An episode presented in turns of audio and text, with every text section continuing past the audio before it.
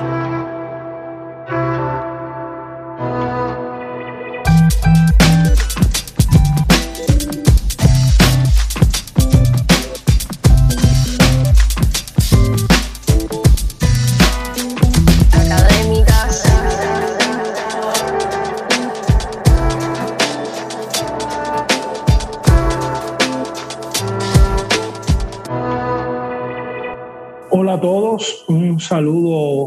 Afectuoso. Soy el padre Jorge Luis Pérez Soto, sacerdote católico de la Arquidiócesis de La Habana, y en este día me concedo el privilegio de estar con ustedes compartiendo eh, algunas reflexiones en torno al concepto de persona desde la teología cristiana y desde la filosofía.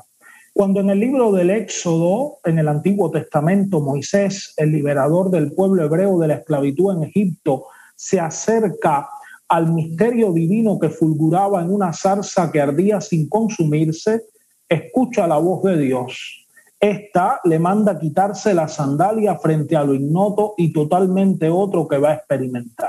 Queridos amigos y amigas, en este día, antes de entrar en la materia que hemos de presentar, conviene que mental y espiritualmente hagamos el mismo ejercicio. Nos asomamos a una realidad inefable, profunda, el ser humano, que como todo misterio escapa a la manipulación. Ese misterio que se refleja en las paradojas que con tanta frecuencia desconciertan al mismo sujeto humano que las experimentan y que le hacía exclamar a San Agustín ante la muerte de un amigo, factus eram ipse mihi magna questio, o sea, yo me había convertido para mí mismo en una gran pregunta. Así, en esta jornada, más que darles a ustedes respuestas, les propongo que quizás encontremos preguntas, preguntas que centellean como chispas en lo más profundo de la arcilla que nos constituyen y que hablan nosotros de un principio superior, de una vocación extraordinaria. En efecto, Solo en el ser humano el universo es capaz de preguntarse por su estructura última y elevarse por encima de su materialidad para internarse en lo más íntimo de su racionalidad, donde se descubre incomunicable y relacional. El tema que hoy nos ocupa nos coloca a la vera de conceptos ampliamente desarrollados en la tradición filosófica, teológica, jurídica, psicológica y sociopolítica de la humanidad. La amplitud de la cuestión no nos permitirá más que una presentación somera donde inevitablemente el ponente escogerá aquellos acentos que según su criterio puedan servir para la reconstrucción de una categoría central, la persona humana. La mirada al pasado no es arqueología filosófico-teológica, se trata más bien de recabar en la sabiduría antigua aquellas notas que han ido enriqueciendo una noción milenaria para reencontrar elementos claves que sirvan para profundizar en la comprensión de qué significa personalidad humana. Las preguntas que subyacen al tema son esenciales por cuanto no responden a una noción abstracta. La pregunta central de este día se puede resumir exactamente qué es el hombre o más íntimamente, ¿quién soy yo? ¿Quién eres tú? Lo que sigue son solo pistas o señales que iluminen el camino a una respuesta que es en gran medida personal y comprometedora. De la visión que se tenga de la humanidad y de la realización concreta de esta en la persona depende la construcción de la historia, del hoy, el mañana, de la sociedad, de la familia, de nosotros mismos. Por eso urge recuperar las notas esenciales de este concepto y las realidades múltiples que entraña. Les propongo que, nos, que comencemos acercándonos al origen etimológico del término persona. La palabra persona deriva de una raíz etrusca, persú, que posee los mismos significados que el término latino persona y que la voz griega prosopon. Se trata del significado de máscara, la máscara que cubría el rostro de un actor al desempeñar su papel en el teatro griego, sobre todo en la tragedia. Persona significa así exactamente personaje, y los diversos personajes de una obra son dramatis personae. Por tanto, desde el significado material de máscara, se pasó a significar en primer lugar al actor que representa su papel en el teatro y luego en segundo lugar el papel que desempeña el hombre en la sociedad. El término también tomó un carácter social y jurídico y se llamó persona en Roma al hombre libre, es decir, sujeto de derechos y deberes dentro de la sociedad romana. Los esclavos no eran personas, el dueño podía disponer de ellos o tratarles como cosas o como a cualquier animal. Tampoco lo eran los bárbaros, los extranjeros al imperio romano que no habían obtenido todavía la ciudadanía romana. Sin embargo, los filósofos griegos no desarrollaron una noción de persona, sino que se limitaron a contemplar al ser humano como parte del cosmos o como miembro de la polis. Como expresa el filósofo Emmanuel Munier, el sentido de la persona queda embrionario en la antigüedad hasta los albores de la era cristiana. Y la adopción del término persona en el cristianismo fue trabajada en términos teológicos a menudo por analogía con términos y conceptos antropológicos. Así que les propongo ahora una mirada rápida al surgimiento del concepto persona en la antigüedad cristiana que va a venir avalada desde la reflexión trinitario-cristológica. Espero explicarme en los siguientes minutos. El concepto de persona se va a ir conformando en un contexto de debate, pero no de debate antropológico, no en el debate sobre qué es la persona humana, sino de debate teológico, tratando de pensar en el misterio fundamental del cristianismo, que es la Trinidad. La Trinidad expresa que Dios es una sola sustancia o esencia y que se realiza en tres personas, el Padre, el Hijo y el Espíritu Santo. La formación del concepto no se consigue enseguida, sino que se van a necesitar siglos en un proceso de creación categorial. El término usado muchas veces en la reflexión no fue prosopon, este que hemos explicado viniendo del griego, sino otros dos términos que proceden del griego, que son hipostasis, que en ocasiones es usada como sinónimo de usía. Para asomarnos a la cuestión teórica que subyace a la terminológica, es necesario apuntar los matices de cada uno de estos términos. Tanto usía como hipóstasis refieren lo más íntimo del ser, o sea, refieren la esencia de las cosas, lo que las cosas son. En este sentido pueden ser traducidas como naturaleza, como sustancia. La dificultad que se presentaba al genio especulativo del doctor de Hipona era la de tener que pensar algo que no es del orden de la sustancia, y tampoco del orden de los accidentes. La solución que brinda no podía ser más atrevida, pues San Agustín forja un concepto que es ajeno al pensamiento filosófico, el concepto de relación subsistente. Añade a esto otra reflexión que va a ser esencial, una relación subsistente que se da en la experiencia y la intuición de la intimidad como amor. De este modo, la relación en Dios no va a ser una relación abstracta, sino eminentemente concreta y real. Joseph Ratzinger, el Papa emérito Benedicto XVI, cuando todavía es teólogo antes de ser elegido Papa, en un texto de su obra Introducción al Cristianismo, ha puesto de relieve el alcance de la definición agustiniana cuando ha expresado, y cito, la relación, que es pura unidad, se trasluce también en nosotros. La esencia de la personalidad trinitaria consiste en ser pura relación y absoluta unidad. Y es claro que esto no supone contradicción alguna. Ahora podremos comprender mejor que antes que el átomo, el cuerpo más pequeño e indivisible, no es el que tiene mayor unidad. La unidad pura se realiza en el espíritu, e incluye la referibilidad del amor. La profesión de fe en la unicidad de Dios no es menos radical en el cristianismo que en otras religiones monoteístas. Es más, en él adquiere su plena grandeza. La esencia de la verdad cristiana consiste en eso, en recibir y vivir la existencia como referibilidad y entrar en la unidad que es el fundamento motor de lo real. La doctrina trinitaria, pues comprendida rectamente, puede convertirse en el eje de la teología y del pensar cristiano del que procederán las demás líneas. Hasta aquí la cita de Joseph Ratzinger.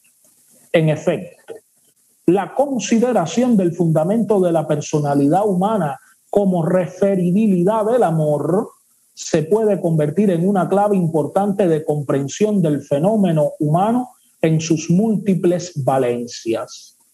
Así, lo distinto del otro no se convierte en algo adverso, sino en riqueza y plenitud del propio yo.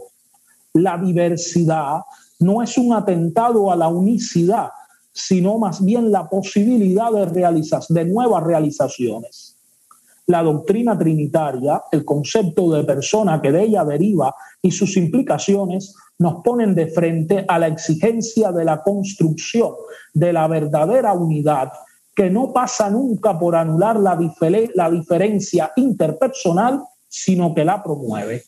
Así que tenemos ya una serie de notas fundamentales que van a definir a la persona en el cristianismo antiguo y resumo. La autonomía la individualidad, la referibilidad, o sea, la relación a un alguien, a un tú, la substancialidad y la subsistencia y la racionalidad del sujeto que actúa y padece. ¿Qué le aporta el medioevo a esta riqueza enorme en torno al concepto de persona que se forja en el cristianismo primitivo, en el cristianismo antiguo? Uno de los autores más influyentes en la definición clásica de persona que se va a hacer un tópico a lo largo de todo medio, el medioevo es Severino Boesio, que ha vivido entre los siglos V y VI.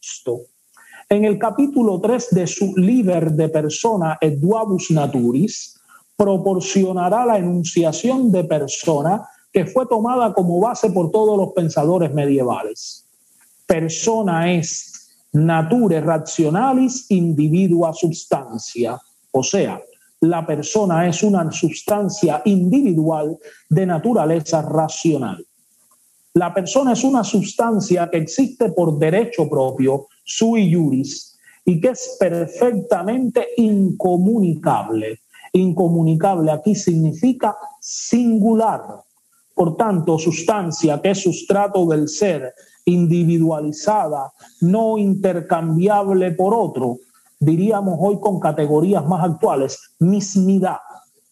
La racionalidad va a enfatizar esa intercambiabilidad, pues es desde la racionalidad donde los hombres experimentamos nuestra incomunicabilidad. La definición boesiana tiene un límite cierto, no se plantea el aspecto relacional de la persona, que sí había sido puesto de relieve por San Agustín, como hemos visto. Santo Tomás de Aquino, quizás el genio especulativo más sobresaliente del medioevo y de uno de los más grandes de toda la tradición teológica cristiana, trató la noción de persona en varios lugares de sus obras. Él se inscribe en la línea de la definición de Boesio apuntando como notas características de los individuos que llevan el nombre de persona la racionalidad, el dominio de los propios actos y la facultad de actuación por sí mismos. O sea que de algún modo el término persona lleva implícito la responsabilidad, la capacidad de responder por sí mismo. Así pues, la persona va a designar el soporte individual racional y la libertad va a ser su capacidad más decisiva, que hace de la persona, dice Santo Tomás de Aquino, el ser más perfecto de toda la naturaleza. La libertad tiene su raíz en la razón. Así, para Santo Tomás, persona significa lo que en toda la naturaleza es perfectísimo, es decir, lo que subsiste en la naturaleza racional. El fundamento último de la personalidad es la autonomía en el ser gracias al carácter racional. Guillermo de Ockham, un representante del nominalismo filosófico, señalará que la persona es una sustancia intelectual completa que no depende de ningún otro supuesto. Con Guillermo de Ockham, la independencia va a ser enfatizada como fundamento de la personalidad. Casi todas las ideas expuestas hasta ahora subrayan en la persona el ser por sí, su independencia y su incomunicabilidad. Sin embargo, también existe dentro del universo medieval exponentes de otra línea que va a destacar la relacionalidad y el origen mismo en la relacionalidad. Llegados a este punto, me gustaría abordar someramente el pensamiento de Ricardo de San Víctor. Ricardo de San Víctor es un fraile de la escuela franciscana y es más afín con el pensamiento de San Agustín. Va a partir de la definición boesiana de persona y la critica, llegando a formular otra definición alternativa. Ricardo de San Víctor va a distinguir entre el sistere, el, el ser en sí, la naturaleza, lo cual va a valer tanto para las personas creadas como para las personas divinas, y va a distinguir el, el sistere del existere, o sea, la existencia que viene de afuera, el venir de, el originarse, y que refiere en qué consiste el ser de la persona. El ex da a entender que tenemos la subsistencia venida de fuera por la relación con los otros la relación con el otro no solo no anula la autonomía, sino que constituye la autonomía misma. No niega Ricardo de San Víctor la independencia de la persona, sino que la subsistencia va a ser vista en clave de relación. La nueva definición que él va a proponer es intellectualis nature incomunicabilis existencia o sea, la persona es una existencia incomunicable de naturaleza intelectual. Es importante apuntar que hasta aquí el uso del término incomunicable no hay que entenderlo como entendemos hoy día comunicación, sino más bien en el sentido de no transferible, lo no común. Como resumen de estas aportaciones del pensamiento medieval al concepto de persona, podemos decir desde el pensamiento medieval se ha enriquecido el concepto de persona al considerar la racionalidad, o sea, la capacidad de conocer, pero no una racionalidad abstracta, sino una racionalidad donde está también implicada la referibilidad del afecto, por tanto, capacidad de conocer y de querer como elementos subyacentes al, a la realidad racional intelectual del ser humano. Por otro lado, la libertad, o sea, la capacidad de elegir u omitir algo voluntariamente, haciéndose responsable de ello.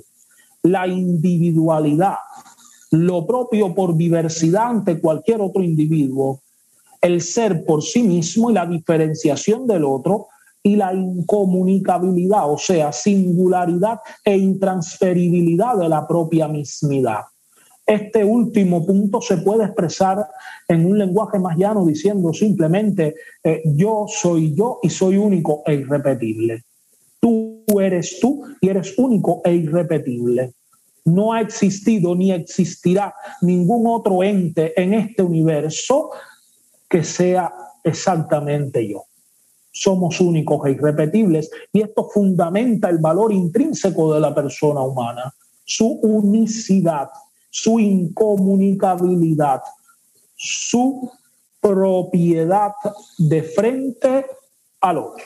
Con René, con René Descartes o Renato Descartes empieza a abrirse un nuevo concepto al inicio de la modernidad lo que va a definir a la persona ya no va a ser su autonomía como lo fue en el pensamiento medieval y en el pensamiento antiguo, sino la referencia a la autoconciencia. El hombre tiene la garantía de ser el mismo porque se piensa a sí mismo.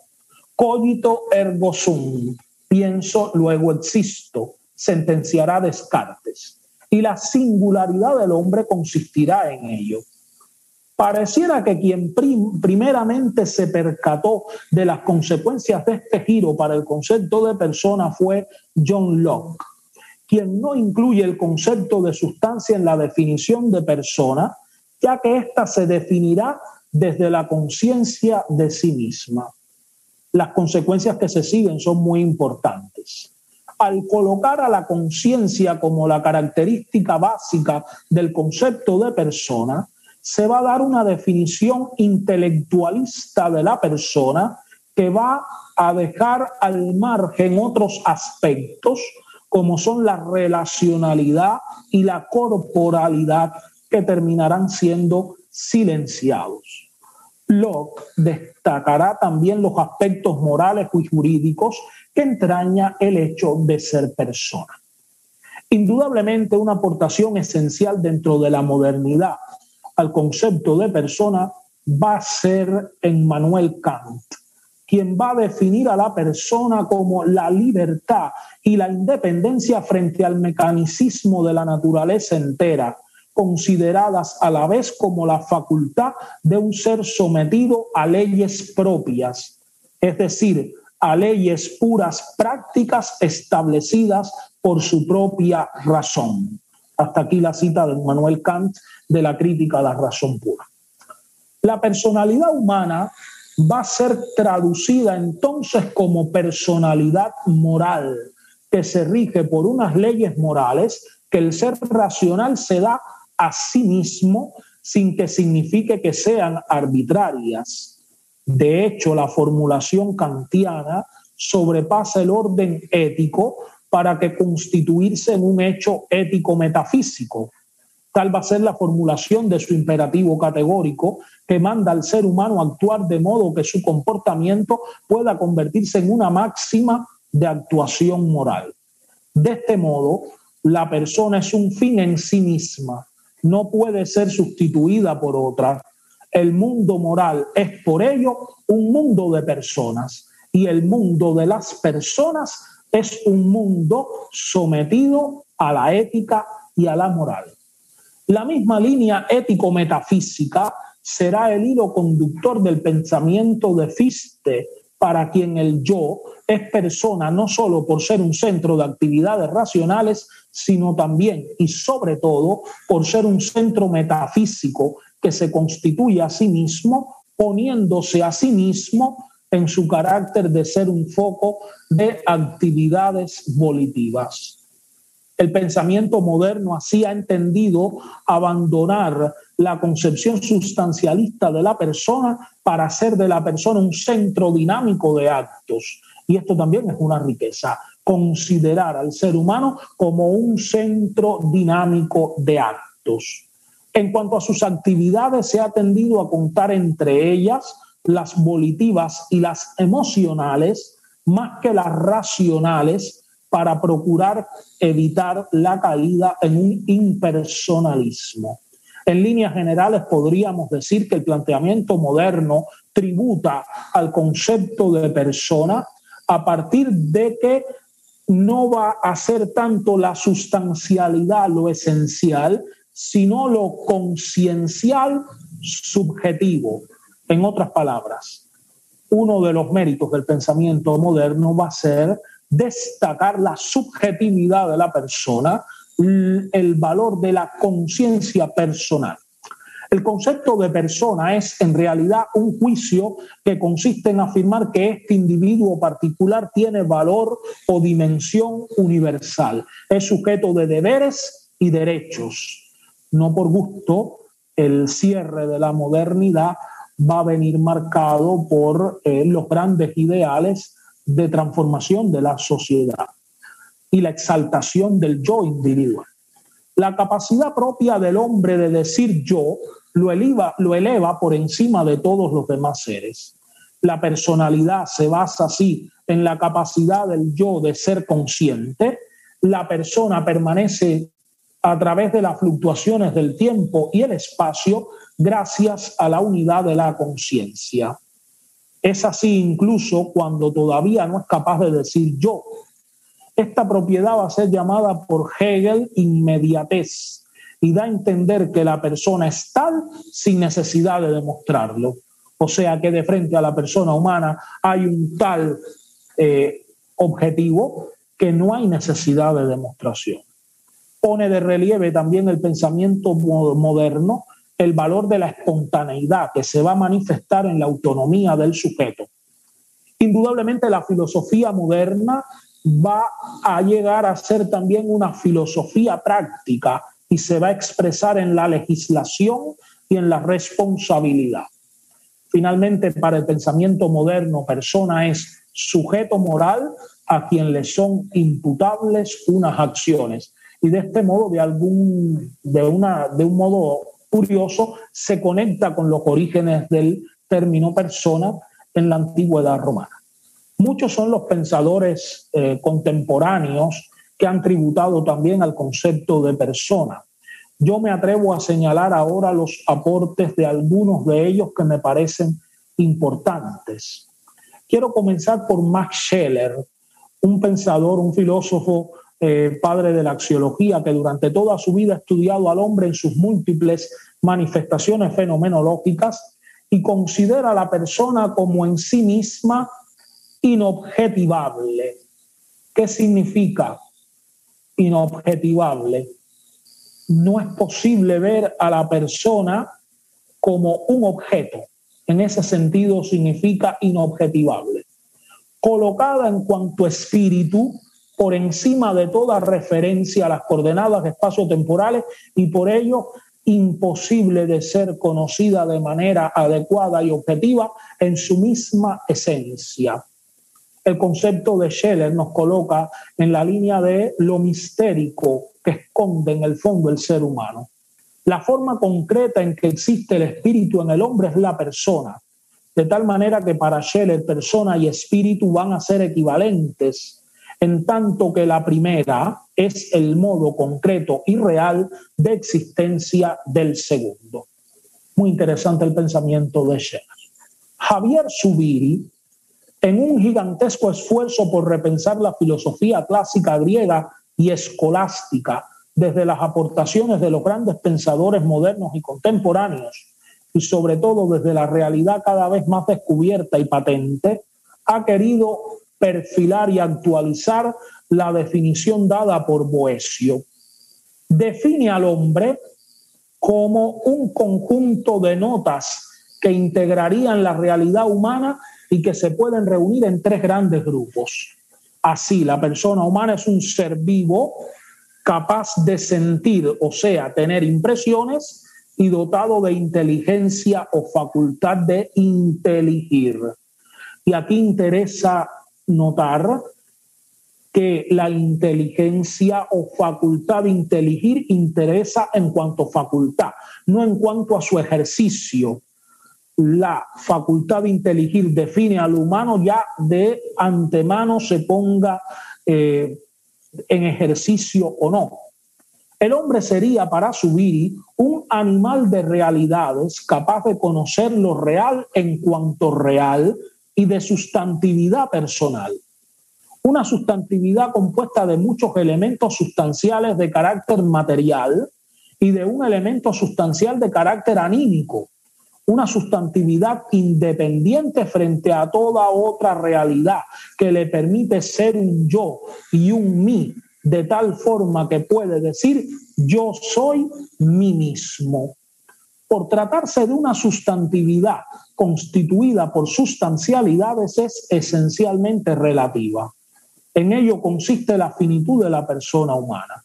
Lo digo con otras palabras. En mi persona las diferentes dimensiones que soy yo, entiéndase mi corporalidad, entiéndase mi voluntad, entiéndanse mis afectos, mi sensibilidad, mi pensamiento, mi psiquis, mi espíritu, son sustancialidades, sustantividades que se encuentran en relación mutua, de tal manera que yo no tengo esas realidades, sino que soy, me realizo en cada una de ellas. Por eso, el hombre animal de realidades y de sustantividad personal es un relativo absoluto.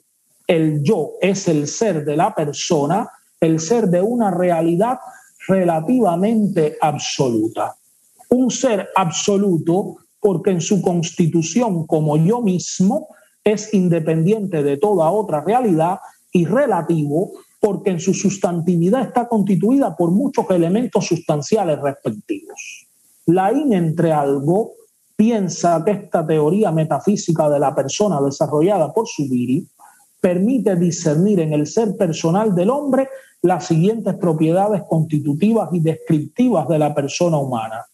La intimidad del ser yo mismo, el yo mío, y aquí hemos de enfatizar el valor y el derecho de la intimidad de las personas. La libertad y por consiguiente la responsabilidad. Y si es un constitutivo, eh, todos los ordenamientos jurídicos sociales han de estar en función de tutelarla, porque es, una realidad intrínseca a la persona. La inteligencia más o menos racional, según su grado de desarrollo, la vida corporal sentimental, consciente e inconsciente, ejecutiva y futurizadora, y la apertura a la realidad de las cosas, de las personas, bajo la forma de una religación radical a la realidad fundamentante de todo, que es la trascendencia en las religiones. Lo llamamos Dios, la trascendencia como sentido que da una, una finalidad última a la existencia humana. En Manuel Munier describe primero lo que la persona no es. Y a mí me parece muy importante también esta definición. La persona no es una parte de un todo, no es un residuo interno, no es un principio abstracto de nuestros gestos concretos, no es una estructura típica agazapada bajo los comportamientos, no es ni la conciencia que yo tengo de ella, ni mi individuo en sí, solo en sí. La persona es una actividad vivida de autocreación, de comunicación, de adhesión que se aprende y se conoce en su acto como movimiento de personalización. Y a mí esto me parece eh, una maravilla también aportada por Munier al pensamiento sobre el ser humano el movimiento de personalización. Soy persona, existo como persona y existo a la vez en un movimiento de personalización, llegando a ser más plenamente persona. Se revela como experiencia de una vida personal, como un ser espiritual independiente que subsiste por la adhesión libre a una escala de valores vividos en un compromiso responsable. Es también, por supuesto, apertura a los demás y a la trascendencia. Es encarnación en la historia, llamada a una concentración para una exteriorización y un compromiso. La persona, según Munier, es comunicación, es decir, salir de sí, comprender, asumir el destino del otro, dar, ser fiel, formar comunidad en una primacía del nosotros sobre el yo y el tú, de este modo, la persona es capaz de formar una sociedad que sea persona de personas. Martín Buber busca una definición que aleje a la persona del individualismo cerrado y monádico de las sociedades de consumo y por otro lado del colectivismo despersonalizante de las sociedades masificadoras. Por eso va a afirmar Martín Buber el hecho fundamental de la existencia humana es el hombre con el hombre.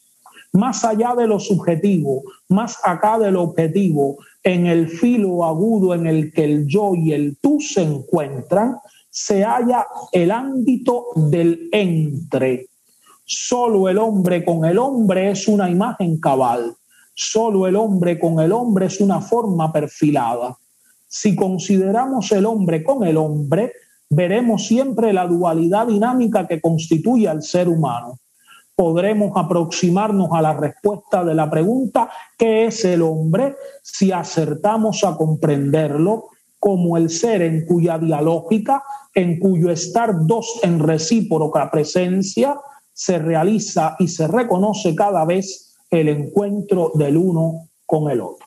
Hasta aquí la cita de Martín Buga. La metafísica antigua había subrayado el sui iuris y la incomunicabilidad de la persona. La ética y la metafísica contemporáneas ponen de relieve su apertura, su intencionalidad radical, o sea, su tender hacia y su comunicabilidad. Así, la realidad que se llama persona va a oscilar continuamente entre la absoluta propiedad y la absoluta entrega. Por eso la persona es alguien que se está continuamente haciendo. Algunos aspectos de la personalidad que se sintetizan desde los planteamientos de estos últimos autores y que tributan a nuestro concepto de persona son, y resumo, la persona en sí misma como inobjetivable, o sea, no reductible a un objeto, a una cosa. La dimensión espiritual y por ello el horizonte trascendente del ser humano. La inteligencia sentiente y no solo sensitiva de la realidad. El valor absoluto relativo de la persona. El continuo hacerse como autocreación en comunicación el movimiento de personalización que implica ser humano. La persona como lugar donde el yo y el tú se encuentran. Sin embargo, la frustración es parte también de lo humano y las experiencias históricas del siglo XX han hecho entrar en crisis existencialmente los discursos antropológicos. ¿Cómo es posible hablar de la altura y dignidad de la persona humana cuando ésta ha sido capaz de olvidar su innata orientación al tú y se ha vuelto contra su prójimo? ¿Cómo comprender el misterio de la iniquidad cuando el siglo XX nos ha permitido constatar la existencia del mal, no solo como algo accidental que adviene al hombre, sino como una estructura perniciosa y casi metafísica inscrita también en el ADN moral espiritual de la humanidad?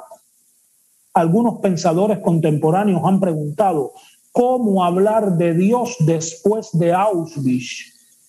Y la pregunta para mí más acuciante es, ¿cómo hablar del hombre después de Auschwitz, de los gulags, de los genocidios de los pueblos del África, cómo hablar del hombre en la era de la comunicación incomunicante, en la era en que los que se consideran grandes de la tierra ignoran el sufrimiento y el hambre de millones de seres humanos. Cómo hablar del hombre en el tiempo del terrorismo y de los totalitarismos y de los regímenes post-totalitarios del siglo marcado por esta historia es el filósofo hebreo Emmanuel Levinas. Su pensamiento viene determinado por su historia y refiriéndome a este pensamiento que considero muy potente, quisiera terminar esta presentación hoy. El siglo XX se configura para Levinas como el siglo de la deshumanidad. Según Levinas, la guerra no hace otra cosa sino traducir en la práctica la filosofía. La violencia que es la guerra traduce la violencia que está detrás de la filosofía. Dice Levinas que la filosofía occidental es una filosofía violenta, porque en un modo u otro se ha resuelto en pensar al ser como totalidad. El rostro del ser que se revela en la guerra se fija en el concepto de totalidad que domina toda la filosofía occidental. Los individuos traen de la totalidad su sentido invisible fuera de esta misma totalidad. Así la individualidad se sacrifica en virtud de un futuro incierto que nunca acaba de consumarse. Solo el sentido último cuenta y cambia entonces el valor del acto en sí mismo. La característica de la totalidad es que en ella los individuos son sacrificados. En este sentido, la totalidad se presenta como despersonalizante. El individuo se sacrifica a la totalidad, cuenta en cuanto participa de la totalidad, vale porque es la totalidad la que le da un valor al individuo. Este esquema de pensamiento y de comportamiento interrumpe la continuidad de lo humano el otro debe sacrificarse a la totalidad. Hay una suerte de violencia que la totalidad ejercita en la confrontación del individuo. Y de aquí viene la pregunta. Cuando veo a un ser humano, veo a un pedazo de la totalidad o a un otro en su individualidad. La relación del yo con el otro hombre no es una relación entre dos elementos iguales de una totalidad. No presupone una totalidad, un sistema, una filosofía. Luego, es originaria, absoluta, insuperable. Esta es la relación que se establece con el rostro del otro. A veces hago el ejercicio cuando voy caminando por la calle, cuando tomo los medios públicos de transporte, de mirar a los rostros de los demás, de mirar a los ojos de los demás y de preguntarme por el misterio profundo que se encierra. Eh, me parece un ejercicio útil. El rostro significa un absoluto que me contempla. El otro es un puro rostro desnudo frente a un rostro que se me presenta por primera vez. Este no está caracterizado, no tiene un nombre. El rostro del otro no se me presenta como uno de tantos, sino como aquel uno que me mira en una situación concreta a través del rostro, el otro no hace parte conmigo de un conjunto superior, la humanidad. El otro se me impone, está allí, me mira, me pide ser conocido, me pide entrar en relación. El otro, en su mortalidad y debilidad, me mira y mirándome me pide ser responsable de sí mismo. El yo, delante del rostro que se encuentra, se siente responsable. El rostro del otro delante de mí está desnudo. Y esto significa de una parte, sin el nombre que lo manipula, y de otra, sin el nombre que lo protege, reconociéndolo. Así se expresa al otro como indefenso y mortal y me llama a ser responsable como si su situación como si su muerte dependiese de mí, como si su vida dependiese de mí. Responsable, como si la muerte invisible fuera algo mío, me esperase, me pone en discusión, como si el yo, por su indiferencia, se convirtiera en cómplice. Y evidentemente, cuando nos manifestamos indiferente frente al rostro de los otros, frente a su sufrimiento, me convierto en cómplice. ¿Quién es el hombre? Víctor Frank, quien también vivió en carne propia el horror del holocausto, lo describe con hermosas, desgarradoras y esperanzadoras palabras. El hombre es aquel que inventó las cámaras de gas y que entró en ellas con la frente en alto recitando el Chema. Y después de todo esto, no sé si les he dejado luces o sombras, espero haberles dejado preguntas. Después de todo esto, ¿quién eres tú? ¿A qué altura estás llamado? ¿Qué significa para ti ser y vivir como persona delante de los otros? Soy el padre Jorge Luis Pérez y ha sido para mí un gusto haber compartido este día con ustedes. Espero poder responder una vez terminada esta conferencia a los comentarios que ustedes puedan haber dejado. Eh, mi amistad y mi afecto para todos. Dios los bendiga.